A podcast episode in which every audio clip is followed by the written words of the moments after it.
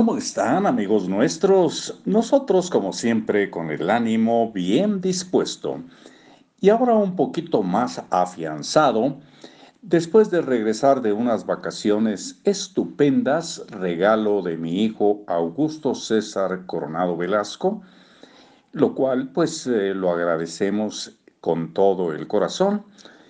Eh, por nuestros 75 años nos regaló un viaje a Alaska en un crucero extraordinario, fabuloso viaje.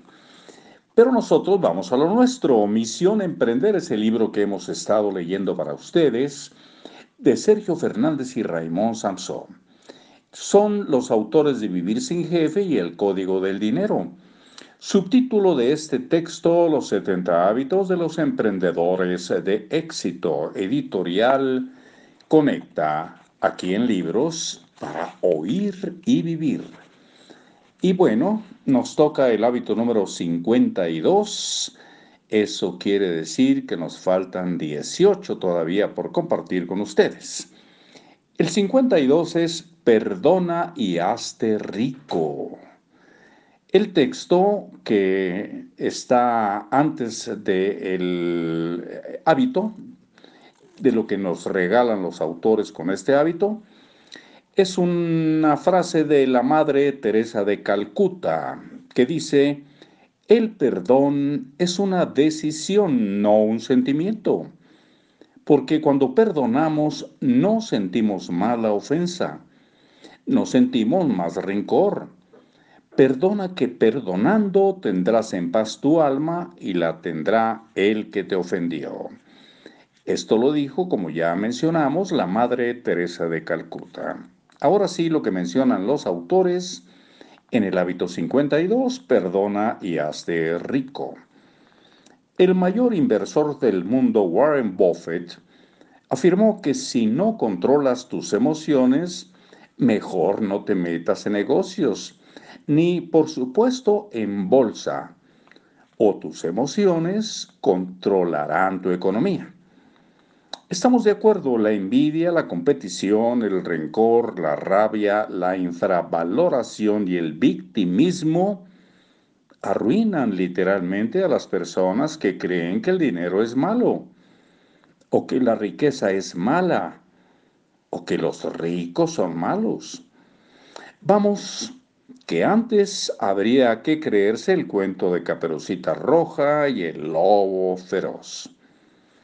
Este capítulo aprende por qué el perdón funciona y libera de la pobreza y otros males aún peores. Perdonar es una actitud constante, no un hecho puntual. Aunque en realidad nunca haya nada que perdonar, perdonar literalmente, el ego necesita soltar sobre esto y sobre aquello sus juicios de culpa que acaban afectando negativamente a quien los emite. Como emprendedor, mejor perdona y sigue adelante libre del pasado. No se trata de llamar a alguien y decirle que le perdonas. Resultaría una visión del tema muy superficial e infantil. Eso es innecesario, ya que el perdón es para quien perdona no para el perdonado. Nos referimos a la intención y la decisión de perdonar o de dejar atrás. Es un acto interior que es donde hace falta el perdón. El perdón que significa dejar atrás, soltar, dejar de tener en cuenta, es un regalo que se hace uno a sí mismo, no a los otros. El perdón es para liberarte a ti es tu autorregalo. Te perdonas, los perdonas, es lo mismo. Es un acto de inteligencia emocional hacia uno mismo. Es renunciar al pasado a cambio de un futuro. Pero, ¿qué tiene que ver el perdón con el dinero? Mucho. Atiende Cuanto más perdonas, más sueltas, más dinero ganas y te permites recibir. Porque cuando te quejas de la economía, de tus finanzas, de los bancos, de Hacienda, de tu nómina, de tu trabajo, del dinero, te centras en efectos y nada más, no en las causas de tu realidad eh, financiera. El mundo y el dinero son un reflejo externo de una mentalidad interna. La solución está en cambiar la mentalidad, no las circunstancias.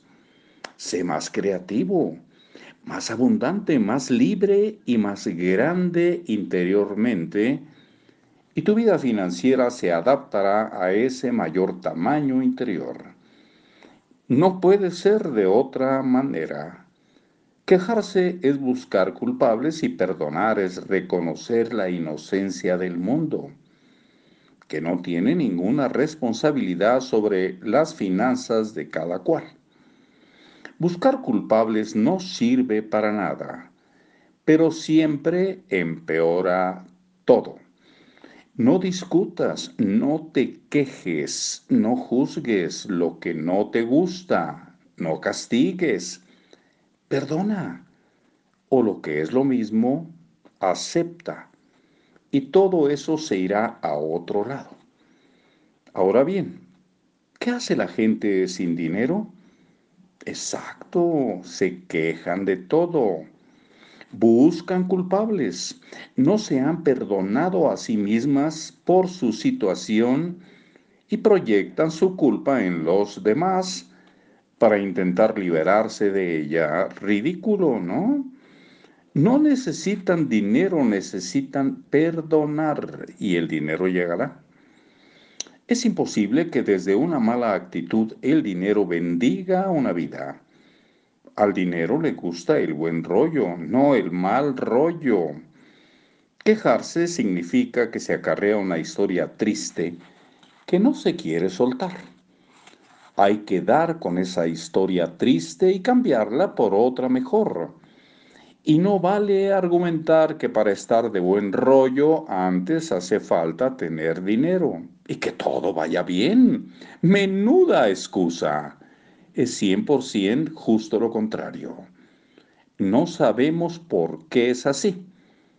Hay muchas teorías, pero lo hemos comprobado en nosotros y funciona todas las veces.